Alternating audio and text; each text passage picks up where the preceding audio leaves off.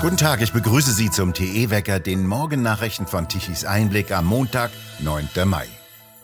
Geradezu sensationell gewinnt die CDU in Schleswig-Holstein. SPD und FDP verlieren, die SPD sogar krachend.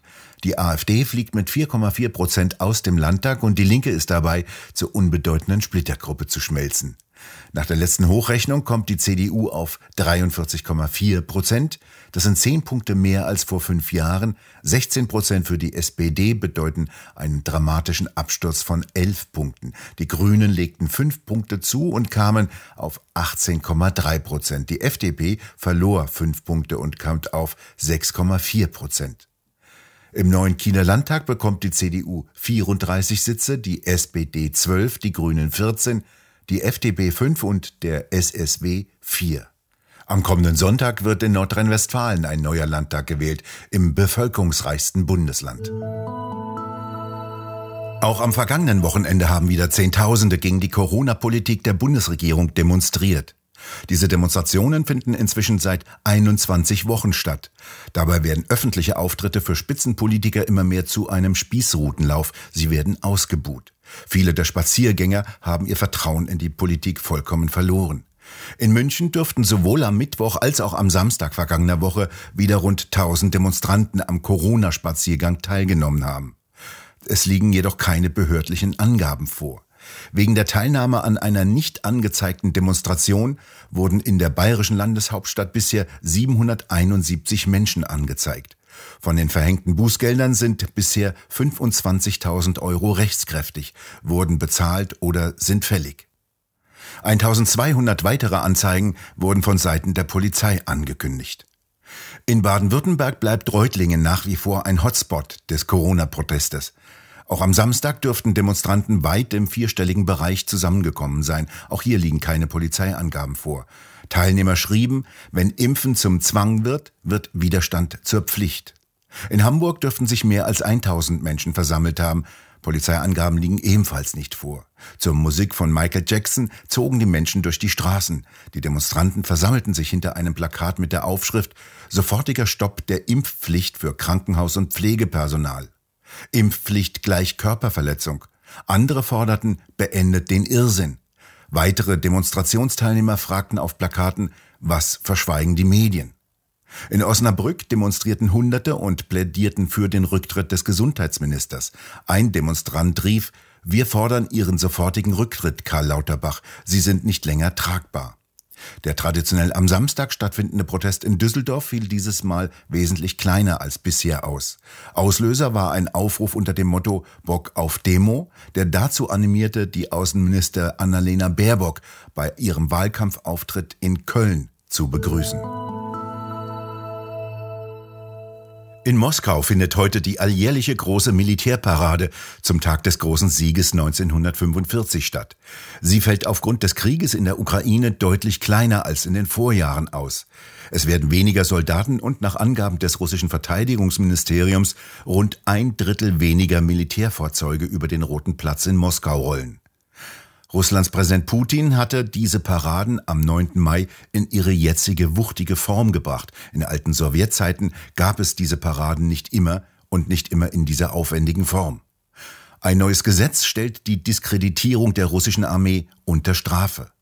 Putin wird eine Rede halten. Bereits am gestrigen Sonntag sagte er wörtlich, wie 1945 wird der Sieg unser sein. Heute kämpfen unsere Soldaten wie ihre Vorfahren Schulter an Schulter für die Befreiung ihrer Heimat vom Nazidreck.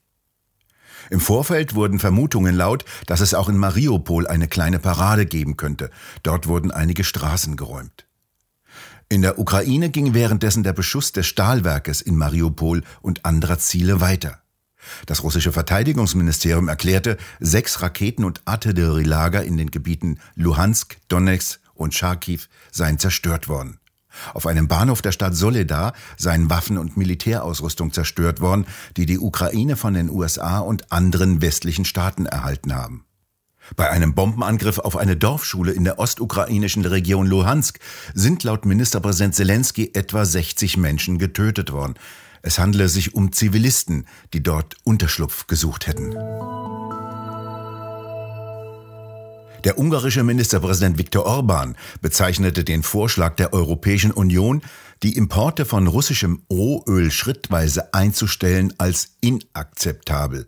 Er habe das Angebot postwendend an Ursula von der Leyen zurückgeschickt, sagte Orban in einem Interview mit dem staatlichen Radio und benannte den Sanktionsvorschlag der EU als Abwurf einer Atombombe auf die ungarische Wirtschaft.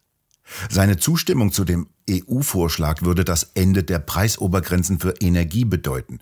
Die Benzinpreise in Ungarn könnten umgerechnet 1,80 Euro pro Liter erreichen. Die EU-Mitgliedstaaten hätten sich früher darauf geeinigt, dass die Union nur Maßnahmen ergreifen solle, die die unterschiedlichen Energiemixe der Mitgliedstaaten und ihr souveränes Recht darüber zu entscheiden berücksichtigten. Die Präsidentin der Europäischen Kommission habe jedoch diese hart erkämpfte europäische Einheit entweder gewollt oder ungewollt angegriffen, fügte Orban hinzu. Er sagte weiterhin, dass die bisher verhängten Sanktionen den europäischen Volkswirtschaften mehr schadeten als Russland. In Wilhelmshaven soll bekanntlich ein Terminal für verflüssigtes Gas schnell, schnell gebaut werden. Bundeswirtschaftsminister Habeck hatte in der vergangenen Woche den Startschuss gegeben und gleichzeitig vor gerichtlichen Klagen gegen den beschleunigten Bau von LNG-Terminals gewarnt. Jetzt will der Abmahnverein Deutsche Umwelthilfe gegen LNG-Terminals klagen. Mit dessen Bau stünde die unumkehrbare Zerstörung eines Unterwasserbiotops bevor, unter dem insbesondere der gefährdete Schweinswal zu leiden hätte. Der Abmahnverein strebt deswegen einen Baustopp an und hat Widerspruch gegen den Bescheid des Landesbetriebes für Wasserwirtschaft, Küsten- und Naturschutz eingelegt. Der Baustart sei ohne Offenlegung der Unterlagen und ohne Beteiligung von Umweltverbänden genehmigt worden. Gerade in Krisenzeiten müssten die Prinzipien des Rechtsstaates gewahrt werden. Das gelte auch für den Klima- und Umweltschutz, sagt ausgerechnet der Verein, der mit Verweis auf angebliche tödliche Innenstadtluft in Sachen Diesel gegen viele Städte mit Klagen zu Felde zieht. Dieser Verein wurde wesentlich vom Umweltministerium und der früheren Umweltministerin mit vielen Staatsaufträgen finanziert. Während ihres Wahlkampfes zur Bundestagswahl im vergangenen Jahr baten Annalena Baerbock und Robert Habeck schon in fast weinerlichem Ton sowohl Umwelthilfe als auch die vielen grünen NGOs um Unterstützung. Von denen wurden sie heftig angegriffen. Kaum musste in Bayern der bisherige Generalsekretär der CSU, Stefan Mayer, zurücktreten, so gerät der neue Generalsekretär Martin Huber unter Druck.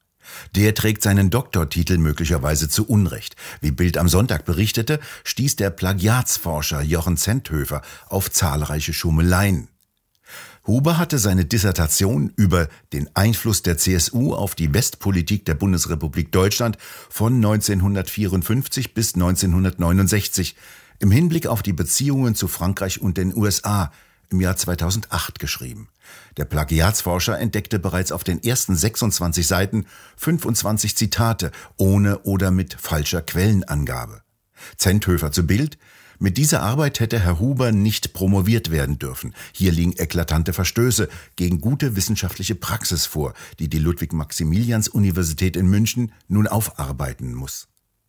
Im Bayerischen Landtag erklärte bereits FDP-Fraktionschef Martin Hagen gegenüber Bild, der Schummelverdacht ist nach Masken, Maut und Meyers-Skandal die nächste Negativschlagzeile für die CSU. CSU-Chef Markus Söder hatte erst am vergangenen Freitag Martin Huber als idealen Nachfolger präsentiert. Viel Sonnenschein über Deutschland und deutlich wärmere Luft. So präsentiert sich das Wetter heute. Temperaturen bis zu 25 Grad im Süden, höchstens 15 Grad im Norden. Im Süden ist die Luft recht feucht, es können sich nachmittags einige Quellwolken bilden, aus denen es auch einmal regnen kann. Wir bedanken uns fürs Zuhören und schön wäre es, wenn Sie uns weiterempfehlen. Weitere aktuelle Nachrichten lesen Sie regelmäßig auf der Webseite tichiseinblick.de. Wir hören uns morgen wieder, wenn Sie mögen.